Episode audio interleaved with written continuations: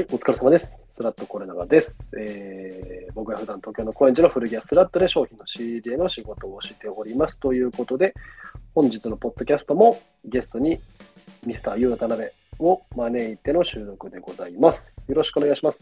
お願いします。はい、ということで後半戦ですね。まだちょっと前半聞いてない方はぜひ前半もあの非常にも僕らは盛り上がったので、俺らが一番楽しいね、はい、やってもらってが、後半、後半戦も、じゃあ、えっ、と、10の質問のナンバー6からかな、6個目の質問からやっていきましょうということで、えー最近、そしてこれから注力していることとか、ハマっていることみたいなこと、何かあったりしますか？はい。そうですね。まあなんか、今、その、わかんないですけど、あんまこうテレビ見なくなったんですよ。その、子供の頃に比べると。はいはいはいはい。今って、ネットフリックスだったりとか、YouTube だったりとか、ね、うん、なんかもうすごく普及してるじゃないですか。してるね。で、なんかもう本当に多分、今の若い子たちも家にテレビなくてスマホで済むみたいなのがうんうんすごいあると思うんですけど、うん、なんか、うーん、まあ、最近注力していることというか、ずっと僕は思ってたんですけど、はい。なんだろう、なんか、物事って基本的に手間があってなんぼなのかなってすごい思ったんですよ。はいはいはいはい。なんか、全然、多分、深いね。うんうん。なんか意図してることかどうかわかんないですけど、はいはいはい。そ、の、まあ、古着もそうですし、うんうんうん、えっと、音楽もそうですし、うんうんうん、すべてのその、なんだろう、媒体にに対してなんか思ったんですけど、今ってすごく、えっと、便利になっている世の中なんですけど、なんかこう、なんだろうな、まあ、それこそ音楽だったらレコードをはいはいはいはい聴くとか、今ってサブスクがすごくもう発達しすぎて、うんうん、なんかいいなと思ったのを追加ってワンタッチでできるじゃないですか。そうね。アマゾンとかもそうだしね。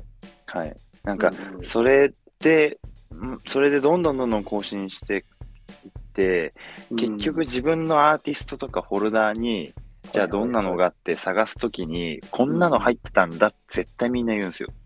うん、だってなんか流動的にずっと流行りをこう、うん、追加追加追加ってしていくとわからなかったりするだろうし。だから、なんかそのレコードみたいにこうなんか、も持ってたいというか、あ、はいはいはいはい。うん何かを持ってたいなっていうのを、うんうんなんかその最近だと僕、アニメめちゃくちゃ好きなんですよ。ね、渡辺はといえばそうだよね。はい。うんうん、まあ俺も結構その、そそのそれなりにというか、まあ、ゆはい有名なやつとか結構好きだけど、ね。そっかそっか。そうなんかアニメが好きで、VHS って、えっとはい今わわかるかな？ビデオ、ビデオね。うん。ビデオテープ。これ聞いてるの結構30代の方多いのでね、もうバリバリ マジっすか？あうん、割と30なんか代のごめんなんだね、このポッドキャストね。む昔のアニメの VHS をうんうんうんちょっとなんか持ってきたいな、みたいな。ああ、なるほどね。それはあれだ、さっき言ったように音楽が例えばサブスク、Spotify でも聴けるし、Apple Music でも聴けるんだけど、CD ならいし、さらにはレコードをこう保持していたいっていう感じに近い感じだ。そうですね。なるほど。え、例えばどんな?あ、ごめんごめん、どうぞ。あ、なんか VHS、うん。まあ中古のお店とかで買えばいいんですけど、はい。あのーなんか面白い、あのーなんだろうな、出来事というか、僕の中でですけど、あって、あのーどっかで買うとかじゃなくて、誰かがダビングしてあるビデオテープとあー。はめっちゃなんか見たいなって、本当になんか変な話なんですけど、逆に。っていうのも、当時の CM とかって今もうやってないじゃないですか。やってないね。例えば確かに。うんアニメとか見てると、どうしてもその、今みたいにせ、その、切れるとかっていう機能がなかったんで、当時の CM を巻き戻し、早送りして見てたんですよ。はいはいはい。うわ、懐かしいな。うん なんか、それを、うん。本当今手間だし、別に見なくていいし、飛ばせばいい。今で言う多分 YouTube の高校スキップもそうなんですけど、ね、なんかそれをあえてせずに、昔ってこういう CM あったよな、こういう見せ方あったよな、みたいな。なんか、久しぶりにすごく感じたいなと思って、まあそのアニメだと夕方枠の時間帯にやってるアニメ、なんだろう、まあワンピースのナルトとかもそうですし、ブリーチとかジャンプ系のもそうなんですけど、なんかその CM に入った CM インして、その後になんか、なんだろうな、その関連のなんかゲームが出ましたとか、なんかそのオープニングの曲誰が歌ってますみたいな。CM で、なんか、そういうのを集めた、なんか、人がもしいたら、マジで欲しいなって思いました。なるほどね。すごいコアな、ニッチな。でもなんかわかる。その、なんつったらいいんだろう。なんか CM ってさ、やっぱその時代のさ、はい、ちょっと古着一旦関係ない話するけどさ、なんかその時代の空気感とかがさ、もうもろに反映されるじゃんそれはなんか取り上げてる商品がさ、その時代にマッチしたものだっていうのもあるしさ、はい、なんかその表現方法とか音楽とかもさ、やっぱ時代のものが使われてるからさ、10年、20年前の、それこそビデオの時代のとかってなるとさ、なんかすごいノスタルジックで懐かしい気持ちになるよね。なりますね。ねで、なんかさらにちょっとここから無理やり俺は古着の連想をしたんだけどさ、はい、あのー、なんかヴィンテージのジャケットとか買うとさ、ポケットからなんか出てきたりするときとかあるじゃん？ああ、ありますね。マッチとかさ、はいはいはい、当時のレシートとか、あとはまあ、えっ、ー、と、デッドストックのアイテムについてるフラッシャーとかもそうなんだけど、それってなんか今さ、ほら、なんつうの、作品は、えっ、ー、と、例えば VHS で撮った作品、アニメの作品はさ、ネットとか YouTube で見れたりするものもあるから、そこに関してはさ、まあそこまで、なんつうの、まあ画質の違いとかあるから明確にはあれだけど、まあそんなによく違わないけどさ、その当時のリアルさっていうのはさ、そのむしろそこじゃなくてさ、ポケットから出てくるライト、なんかマッチとかさ、フラッシャーとかにはさ、はい、もう当時のさ、リアルなさ、例えばアメリカのさ、ちょっとコミカルな時代とか文句とかが書いてあるわけじゃん。なんかそういうのが 結構なんか俺は楽しんだりとかするんだけど、それにもしかしたらちょっと近いのかもしれないなとかっていうふうに今聞いてましたわ。そう、そうで、あ、もう本当おっしゃる、おっしゃる通りですもん。120%もおっしゃる。120%、20%超えたら。なんか、すべての多分物事に、家庭は多分つきもので、それが、うん、まあ、家庭が100%なくなったってわけじゃないんですけど、昔はなんか、あだ昔は良かったなって言ってるのの理由として、やっぱりその背景がちゃんと生々しく見えるのって、本当に昔だったんだなって、なんか生きてて感じるようになりましたね。ね深いなでも、そっか、そのコンテンツが一緒でも、その周りの時代背景とかをちょっとこう想定してそれを見るのか、ね、そこだけ切り取って見るのか、ね、結構感じ方が違うような感じが。そうですね。それも関係するかも。うん、古着もなんか、まあそのさっきこれ永さんが、うん、あの、おっしゃってたように、その、はいはい、まあ、フラッシャーだったりとか、なんかその中に、うん、あの、まあお金が入ってるとかよくあるじゃないですか。ね。うんうんうん、なんかそういうのと一緒で、なんか、なんだろうな、古着って全部にそのカルチャーうん、まあ、僕が多分、個人的にすごくカルチャー色、カルチャーが好きなんですよね。うんうんうんうん、時代背景と時代が好きで、僕は本当、90年代とかの、うんうん、あの、なんだろう、カルチャーブームというか、うんうんうん、あの、あの、あの年代がすごく好きだったんで、なおさら、なんかその、はいはい。はい、それこそゲーム、アニメとかも本当に90年代の時ってすごく面白かったし、なんか、まあ好きなゲーム、僕が好きなゲームがあるんですけど、それもやっぱ95年、5年、6年とか出てるスーパードンキーコング2ね。スーパードンキーコング2ですね。スーパードンキーコング2じゃない。早い、あ、スーパードンキーコング2で合ってます。合ってますか？うん、合ってます。頑張れゴエモンとかね。頑張れ。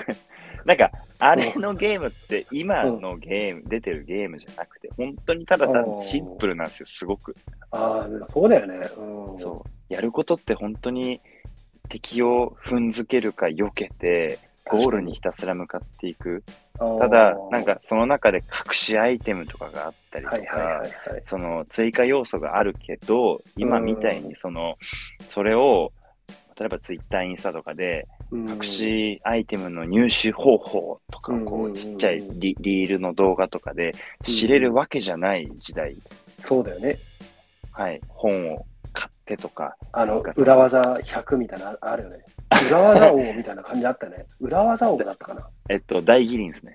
大ゲーム、ゲゲームだったら確か。そうだね。そうそうそう、裏技、小技が載ってる。覚えてんだ。か、ワザップ。はいはいはい。なんかそういう、なんか、やっぱフィルターが1個、うん2個、多分通んないとわからない時代、うん。手間がかかってるけど、うんうん。なんかそれをやってた時期あったなーって今の大人の人が言うのって、うんその、いや、今は別にあの便利だし、なんかそれ言ってもね、みたいな感じなんですけど、うんいや、すごくそういう作業というか、なんかことは大事だな、であー生きてて思いました、今。なるほどね。生きてて思った。なるほど生きててね思。いましたね。でもそれ確かにちょっとこう古着の、そのなんつうんだろうな、まあ、その、はい、なんつったらいいんだろうね、なんかその不便さみたいなものがさ、はい。ねこう手間がかかるみたいな、まあ、はい一見今で言うこうネガティブなことだったりするんだけど、それが魅力に変わるみたいなものがはいこう、古着とか好きな人は特になんか感じることはあるかもしれないよね。そうですね。ね。確かにでやっぱ仕入れとかもそうなのかなって思うし、そのはいはい。簡単にいい服を、その、集めれるんだったら、うんうんうん。まあ、それはそれで多分ビジネス的には売れるのかもしれないんですけど、うんうんその過程がすごく大事なのかなってすごく思って、うん。服服を仕入れる上での過程で、それの過程を、うん。えっ、と、店頭に並んだ時に、いや、この服取った時こういうことがあってねって言える、はいはいはいはい。言えないってすごく大事だなって思うんで、ああ、なるほどね。うん。古着の仕入れなんてもう何万枚っていう中からもう数着を選ぶぐらいの世界だもんね。そうですね。ねえ。そうだよね。なんかそれがやっぱその、まあ古着だけじゃないかもしれないけど、特に古着とかはこう価値に反映されてる感覚はあるもんね。そうですね。ねえ、リバイスのビッグイーダーとかそういうのもやっぱそういう、こういう手間だったりとかっていうか無駄みたいなものがあるから、ビッグイーの価値が生きてくるわけで、うん。それを日常的なとか VHS みたいなところから感じるとな、やっぱ独特だなブラウンのセットアップ選ぶだけあるな、やっぱ。そこは関係ないです。ブラウンのセットアップ。あ、そう、なるほどね。いや、ちょっとね、うんうん。長くなっちゃったんですけど、すいません。あ全然全然。いや、ちょっとライトな感じで聞いた話題だったんだけど、これまさかこういう広がり方をすると思わなかったので、めちゃめちゃ面白かった。ね、ちょっとぜひまた回を改めて引き続きちょっと聞いていきたい 話ではあるんですが、ちょっと、あの、次の質問に行かせてもらいますね。はい。はい。ということで、ここからちょっとこう、リスナーさんに汎用性のあるというか、リスナーさんの役に立つ情報がもしかしたら入るかもしれない。というわけで、普段どんなところで古着を買うのか、おすすめの古着屋さんとか、好きな古着屋さんなどあれば、ぜひお伺いしたいんですけれども、いかがでしょああ。これはですね、僕うは、うん。えっ、と、吉祥寺、えっ、と、うんうん。中央線の吉祥寺の、うんえーブブギーというブギーさん、はい、存じております。の古着屋で買うことが多いですね。はいはいはい、吉祥寺のね。うんうんうんうん。ブギーさんは、えっ、と、知り合いとかだったっけ？まあなんか、もともと、その知り合い、そのブギーのオーナーさんの知り合いとは、まあ友達だったりとかしてて、で、吉祥寺にそのブギー古着屋ができるから、うん。行ってみたらっていうふうに友達に教えてもらって、はいはいはい。で、うんうん。で、まあ実際に、あの、服買っていく中で、自分、まあ多分本当に、それこそスラッと入ったばっかりぐらいの時に、多分ブギー、はいはい。ブギーさんに行ったんですけど、うんうんうん。なんかやっぱず結構さ、それから、まあ5う年、6年、通い続けてるお店なんですよね。うん。まあもちろんそのオーナーさんとも仲良はいくて、はいあの、休日に一緒にフットサルやる、なんかやめったりとか、ちゃくちゃ仲いいし、めちゃくちゃ楽しそうだね。めっちゃ楽しいです。なんかまあ、そのオーナーさんがいて、はいはい。でそこは、そうですね。まあ90年代の洋服がうん。多分多いとは思うんですけど、はいはいはいはい。そう結構、あの、うんおすすめなお店。おーなんかこう、改めて、ちょっとこう、ブギーさんの魅力みたいなのをちょっと聞いてもいいですか？渡辺さんの。僕が思うでいいんですか？うん。ぜひ、あの、結構こう、なんて言ったらいいんだろうな。まあ、ここのポッドキャストのこう、なんかやってるのが俺っていうのもあるんだけどさ、俺結構ほら、どっちかっていうとっていうか、まあ、古着結構幅広く好きなんだけどさ、90年代も好きだし、バンドティーとかも好きなんだけど、はい。結構ほら、なんかトラッタのものとか、アイビールックみたいな、ヴィンテージ、アメカジみたいな、より、だから結構リスナーさんもそういうのが好きな方が多いから、結構なんというか、えっ、と、ちょっと違うジャンルの古着屋さんをおすすめされることってあんまりないのかもしれなくて、そういった意味でなんか俺の中で確かに渡辺の好きな古着屋さんっていうのはブギーさんだよね、みたいなイメージがずっとあって。ぜひなんかこう、どの辺が好きなのかみたいなことを、こう、まあちょっとざっくばらんに聞いてみたいなというふうに思ったんだけど、はい。うんそうですね、魅力、多分話すうん、と 切りないかもしれないんですけど、はいはいはい。端的に言うと、うん。えーっと、なんだろうな。うーん。僕、そのスラットに入って、これ永さんも多分、あの、わかると思うんですけど、うん。スラット自体って本当にヴィンテージ、うん。まあ本店とか本当に特にそうなんですけど、ヴィンテージじゃないですか。アメカジうん。だったり、ミリタイムさんで、40s、うんうん 50s ってもう、1940年代の洋服をり置いてたり。りとか。でね、僕も、あの、初めは多分アルバトロス、うんうん。あの、姉妹店のアルバトロスで、うんえーテントに立ってたんですけど、その後にはい、本店に多分立つことになったんですよ、スラットの。そっか、そうだったか。そうだったね。はいそこで結構その、ヴィンテージの魅力うん。うん。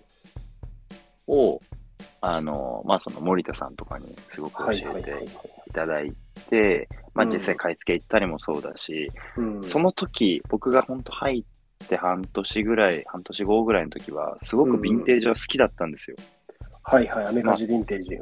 アメカジヴィンテージ。まあぼ今も好きなんですけど、うん。うんうんうん。40年代の洋服、50年代の洋服。うんうんうんで、それも、そのさっき言った話だと思って、なんか時代背景がやっぱりあって、うん。年代ごとにその、まあシャツだったり、えー、なんだろうな、まあスウェットもそうですし、その特殊な技法というか、うんうん。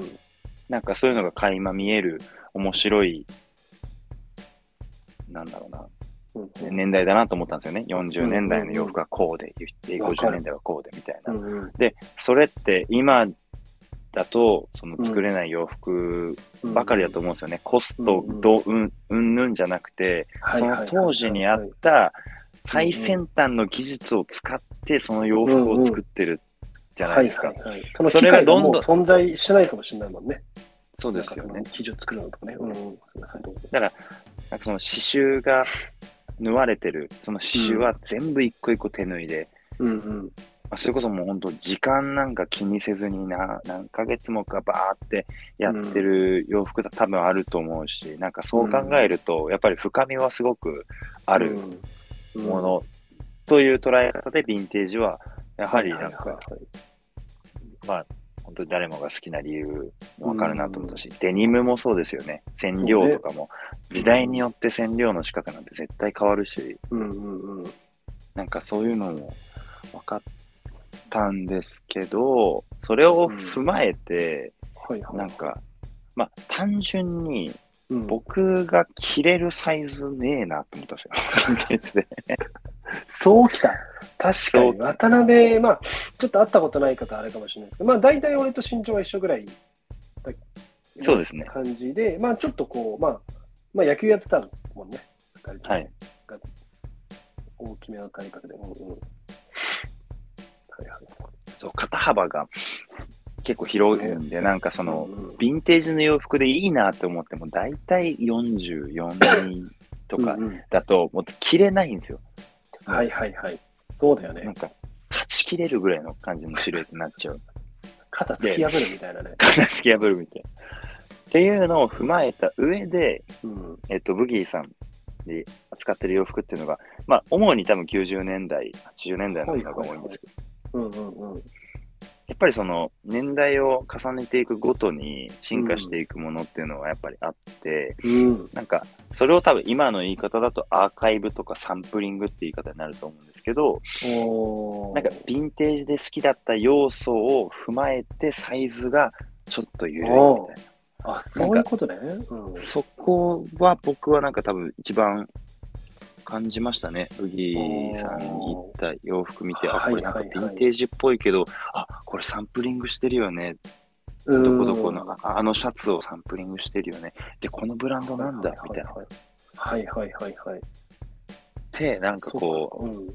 自分で照らし合わせてみたり、うん自分が今まで通ってきたフィルターじゃない部分の、なんかもう一周した、なんかフィルターになったなっていうのはありましたね。うん。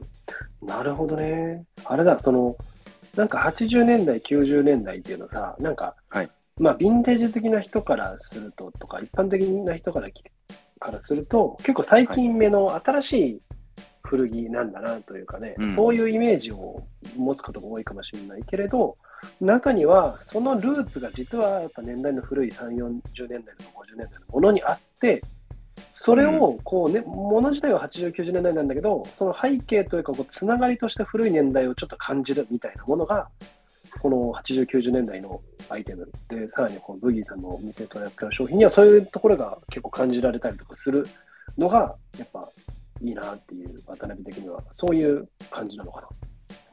そう、まあ、初めそう思いましたね。なんかその、うんうん、ポロスポーツとかラルフ・ローレンとかって結構サンプリングものが多かったりしてで。うわ、この、なんだろうな。まあ、簡単に言うと 65M65 フィールドジャケットはいはいはい。の、まあ、ラルフ・ローレンが出してる、うんえータイプのものをはいはいはい見ても、あの時のその当時の65のジャケットのディティールはあるけど、例えば色がオレンジとか、そのうんうんオリジナルにはない良さを持っている。はいはいはい。なんかそういうアイテムが行った時にやっぱ多かったりしたのが、そうねはいうんうん結構その魅力に感じましたね、僕は。はいはいはい。そうだよね。ラルフ・ローレンとかまさにそこら辺がやっぱ一番、一番って言っていいか分かんないけど、うまいもんね。はい。なんかこの面白いこの色ないもんね、みたいな。うんそう、なんかそういう、その、これのこれみたいな言葉を使うようになったのは、多分本当にブギーさん言ってだと思いますね。うわ、これの、そこに気づいた。うんうんはい。なんかそれは一番初めにあって、うんその後は本当にその、なんだろう、90年代の、えっ、と、多分、レイブカルチャーというか、はいはいはいはい。あの、まあ、好きな僕の中のジャンルがあって、そのパンツが売ってたという、それがすく。ごくやっぱ大きかったですね。レイブパンツって言われてるものが。へーあ、あのなんか柄物っぽい感じとかってこと？なんかデニムの袴パンツ、めっちゃ太い極太のそういうことね。はいはいはいはい。はいはいあ、なるほどね。でもそうだよね。好きだよね、そういうのね。めっちゃ好きなんですよ。はいはい。そっかそっかそっかそっか。じゃあ、あれだ、なんか俺の解釈合ってるか分かんないけど、こう、ヴィンテージ、アメカジ好きだなっていうなってた時代から、まあ、こう、い今の渡辺っていうちょっとあるかもしれないけど、幅広くて、こう、ファッションの幅を広げさせてくれたのがブギーさんみたいな位置づけだったのかな、もしかしたら。そうですね。うん。なるほどね。そっか。えーちょっとぜひね、あのまあ、ブギーさんご存知ない方ももしかしたらいらっしゃるかもしれないですけど、まあ、インスタグラム、ないしは吉祥寺ね、吉祥寺古着屋さんも結構多いですからね、ぜひ皆さんも行ってみていただけたらと思いますし、僕自身もちょっとぜひ遊びに行きたいなというふうに思いました。はい。そんな感じかな？はいうんうん。はい。というわけで、えー、さらにちょっと質問残りいきますね。どんな古着が好きですか？まあちょっと今の質問と被ってくるかもしれないああ、で。もそうですね。ん近いです。えっと、90年代の洋服。が今は好きですね。なるほど、なるほど。じゃあ、その中で、えっ、と、これが特にお気に入りだすみたいな一着とかは何かあったりする？ああ、一着ですか。うん。ああ、えっと、なんだろうな。全体的に言うと僕、古着も好きなんですよ。うんヴィンテージももちろん、あの、はいはいはい忘忘れたわけじゃなくて、はいはいはいはい、はい。結局、ヴィンテージはすすごく好きで、うんうんうん。好きなものって言われると、うん、やっぱりその90年代とかのアイテムで、とにかく黒でめっちゃでかくて変なやつがめっちゃ好きなんですよ。わかりやすい。でも確かに、に渡辺といえば今、こう黒固めのイメージあるそうですね。なんかなおかつ、ちょっとこう、スタイリッシュというか、デザイン性、おー柄とかじゃなくて、黒の無地だけど、うんうん。えー例えば虫除けの素材使ってるとか、メッシュの。うんメッシュのとか、うんなんか、例えば素材がちょっと面白い、うんうん。なんだろうな、PVC でしたっけ、うんあの、ああ雨よけのちょっとゴムっぽい、ああいうのとか、なんかそういううん黒無地っていうところは多分検索のカテゴリーで言ったら硬いんですけど、その後に来るのが、そういう素材が面白かったりというーはいはいはい感。じが多いでなすけど、るほどね。うんうん。で、はいはいはい。一番好きな洋服って言われると矛盾が生じるかもしれないですけど、僕は、うん、うんえっ、、と、えー50年代、50s のはいはいはい。スモーキングジャケットっすね。ああ、スモーキングジャケットね。渡辺はスモーキング、そうだよね。あの、本当に入荷日の時とか結構着てたもんね。スモーキング。着てましたね。で、似合うから、森田に、お前あれ着てこいって言われてたもんね。言われてましたね。うん。お前。はあれ似合うから、入荷日の時あれ着てこいって言われて、それ着てこさせられてたもんね。やりましたね。ね。確かにね。懐かしいな。そっかそっか。懐かしいね。ちょっとぜひね、なんか、まあ、インスタとか映ってるかな。あったらちょっとリンク貼らせてもらいたいですけど、まあ、なければちょっとぜひまた、インスタかどうかね、開けてくださいよ。はい。でも、あれだね、ちょっと話戻っちゃうんだけど、そのブラックのアイテムが好きで、そのブラックだから色味とか、あのシルエットみたいなのある程度制限されるんだけど、その分残りの部分が結構こだわりが、こう、なんだろう、買うときに強くなってくるみたいな、まあそんなような話をしてたと思うんだけど、はい。なんかそれ、あれだね、俺ちょっと全然詳しくないから間違ってたらごめんごめんなんだけどさ、はい。あのーえっ、と、ギャルソンあなんかそのオオールブラックにそのすることってさ、あの、なんつうんだろう、洋服ってほら、本来きらびやかであるべき、あるべきというかさ、そういうもんだしさ、でもそれがあえてオールブラックにするっていうことはさ、他のところに結構注目いくじゃん、そうですね。素材とかね。だから、はいこのなんつったらいいんだろうな、なんか逆にほら、服を選ぶとき、色をメインに見てる人って結構多いと思うのよ。なんか、はい。赤のシャツとかさ、なんか黒のパンツとかっていうふうに色が先に来るけどさ、でも結構洋服のさ、その似合い似合わないとかスタイリングの良し悪しとかってさ、生地の雰囲気とか素材とかも結構実は大きくなんかうん。反映されてるわけじゃん。でもそこに案外、やっぱこう、特に古着好きになりたいて、洋服好きになりたいての人ってあんまり気がいかなくてさ、うん。でもそれがこうブラックになるってことは、おのずとそういうところに人は目が目が行きやすくなる、ね。そうもしかしたらそういうのもあったりするから、なんかクロート的な古着の楽しみ方なのかなっていう、なんか勝手に感想を持ちました、今聞いてたら。ああ、ね。そう、そうなんですかね。まあ、でも、そうですね。いろんな古着を多分うん、着てきて、あの、めちゃくちゃ失敗したんですよ。その合わせ方もそうだし。本当に、はいはいはいはい。まあ、お金面で言うと、本当に、うわ、めっちゃ買ってめっちゃない。みたいなのをもう散々経験してきて、うんそこでなんか何を得たかってなると、まあその、うん。全部ではないし、別に詳しく、めちゃくちゃ詳しいわけじゃないんですけど、うん。ある程度やっぱ着ていかないとわかんないなっていうのは、うん。あの、古着だとなおさら感じましたね。なんかその年代によるシルエットの違いとか、うだよね。見た時の素材とかも全然違うし、年代によって。うん。で、なんか、なんだろうな、究極一番いいなって思ったのが、その、うん。きゅ90年代の。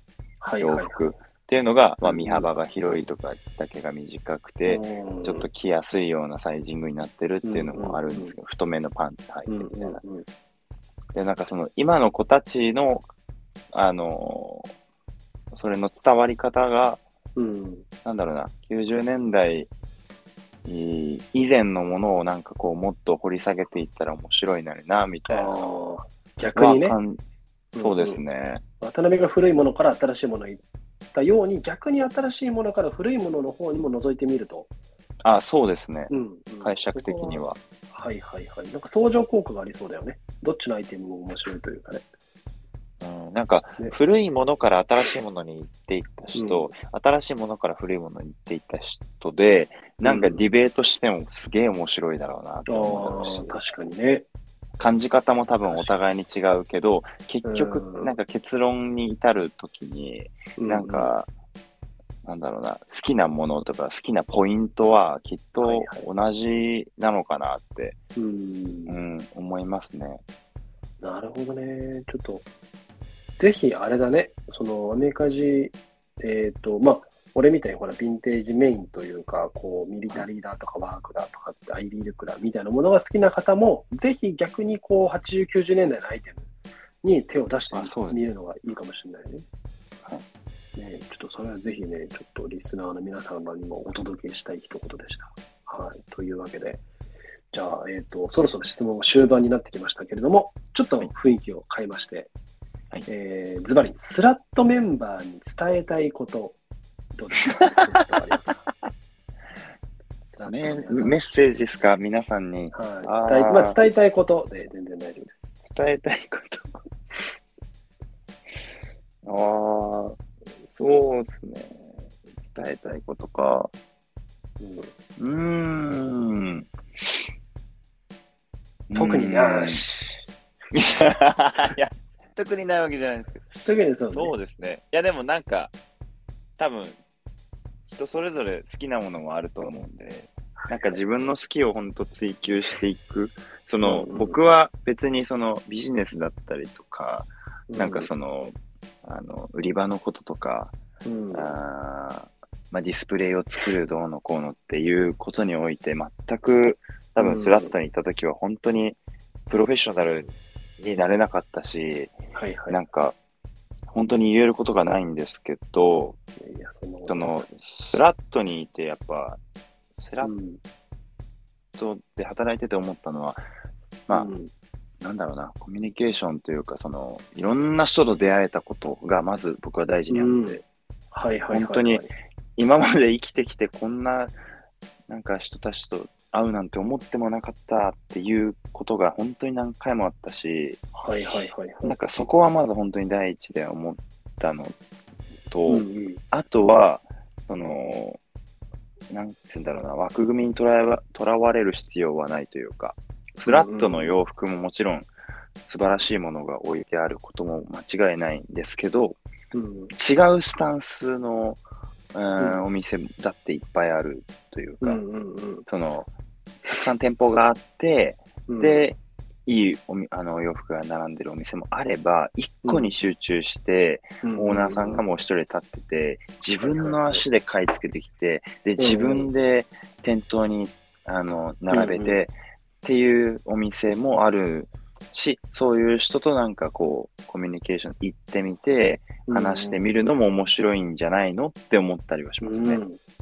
そういうはいはいはい。なんだろう。自分が好きなお店、お洋服を置いてるお店もあると思うんですよ。うん古着うん屋。新品とかだとそういうのができないから、古着屋でそういうお店が、そういうスタイルのあるお店がある。うん方や、そういう、まあ、一般に受けするおみ洋服を並べてて、プラス、まあ、ヴィンテージだったりとか、ちょっとレアなやつもはいはいっていう、多分に、な二極化っつったらあれなんですけど、そういうお店に多分偏ると思うんですよね。きっと。うん。はいはい、そうね。そのうんうん。そういう、今いる自分が働いてるお店ももちろんいいんですけど、うん。ちょっとこう、自分の足で、はいはい。なんか全然知らないというか、そのないお店に足を踏み入れてみて、そこで仲良くなって、そこのコミュニティがまたできて、そこでまた、この人とこの人、あ、知り合いなの？っていう、うん。あ、なんだよって仲良くなったりするのが僕はすごく面白かったし好きだったんですよね。なるほどね。はいはいはい。それって自分で、その、歩いていて、まあ先輩上司に連れてってもらったりとかもあると思うんですけど、うん、なんか、まあ掘る作業にも近いのかなって思ううん。んで、古着の歴史ももちろんなんですけど、うん行く自分が、その、あの目にしてる洋服を、うんなんか違う店舗に行ってちょっといろいろ見てみて仲良くなるのもいいのかなって思ったりはしました。なるほどね。ありがとうございや、もう結構しっかりいいこと聞けたわ。いや、ごめんなさそい。ね。全然まとまってたかわかんないですけど。あのーそれこそ、あの前半の方で話したね、その、スラットで見るこの商品と、例えばネチャさん、あのチャッピーさんで見るこの商品って同じ商品だけどメーカーとか違うみたいな話をしたけど、まさにそこにちょっと近いのかなというふうに思って、はい。やっぱこう、他のお店に行くっていうことは、まあ、ふわっとしたあれだけど、まあ、勉強になるとも思うし、なんかそこの人との出会いみたいなのもあるとも思うし、うん。そのスラット以外の店を見ることで、スラットでどういうことができるのかっていうのが分かるみたいなのもあるかもしれないもんね、そうですね。比べることでね。うん持ち帰って見れるし、だろうし、はいはいはうん、っていうのは感じました。まあ本当僕が入った時い。が、本当その、まあ、コインだとヒムセルフの佐藤さんだったりとか、うんうんうん。あボロボロヴィンテージの今野さんとか、うんうんうん。あいろんなその先輩方がいて、本当に恵まれてる環境の中で、はいはいあの、一緒に働いて、いろんな人と知り合ってっていう、うん。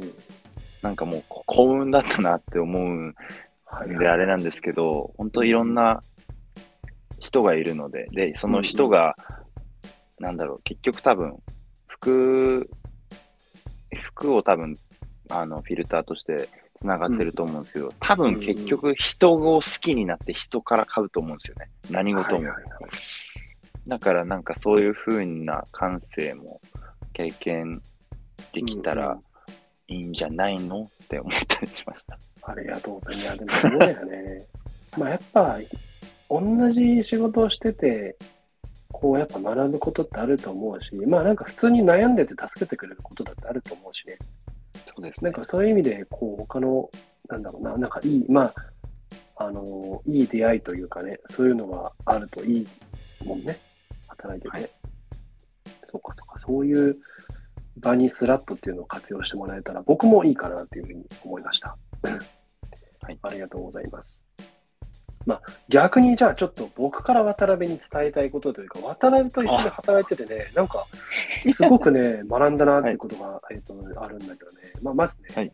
1個目がね、なんというか、やっぱ人を楽しませるみたいのを、で、やっぱ、なんか大事なんだなって思ったね。そのサービス精神 その渡辺、なんつったらいいんだろうね。渡辺がそこにひ一人いると、その空気感がちょっとこう、ふわっともろいみたいなところって、やっぱ俺は一緒に働いてて思ったから、そういうのってやっぱり、なんだろうな、なんかそのサービス業というか接客業として、すごく大事にし、すごいな、素晴らしいなっていうふうに思ったし、なんか、そういうところになんか、ね、渡辺才能あるなっていうふうに思ったんで、ちょっとぜひ引き続き頑張ってもらいたいなっていうふうに思いましたよ、僕は。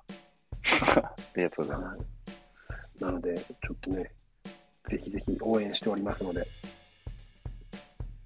頑張あってください。りがとうございます。はい。はいじゃあ、最後に、まあ、質問というか、えーまあ、告知みたいな感じになりますけれども、まあ、最後の締めとして、これを聞いてくださっている、えーポッドキャストのリスナーさん、ないしは、えーもっとさらに広く古着好きの皆さんに何か伝えたいことありますか？メッセージなど。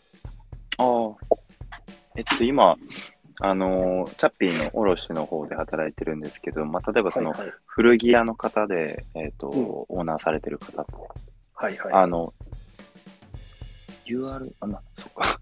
えっあと、チャッピーホールチャッピーホールセールの、あの、インスタグラムの方に、あの、まあ、DM でご連絡いただいても構わないですし、あと僕、えっ、と、それこそ、えースラットでいうガレージセールのようなことを引き続き、実はチャッピーの方でもさせていね。あ。の、いただいてまして、うんうんそう、チャッピーイベントって多分、えーインスタグラムで調べたら、あのはい検索でかかると思うんですけど、うんあのーこの前だと VCM、あったね。えーうん。はい、VCM の方に参加させていただいたりとかもしてて、今後もそういう、まあ、フリーマーケットであったりとか、そういう、うんうん。まあ、なんだろうな、あのー一つのイベントごとには、はいはいはい。あのー参加させていただく、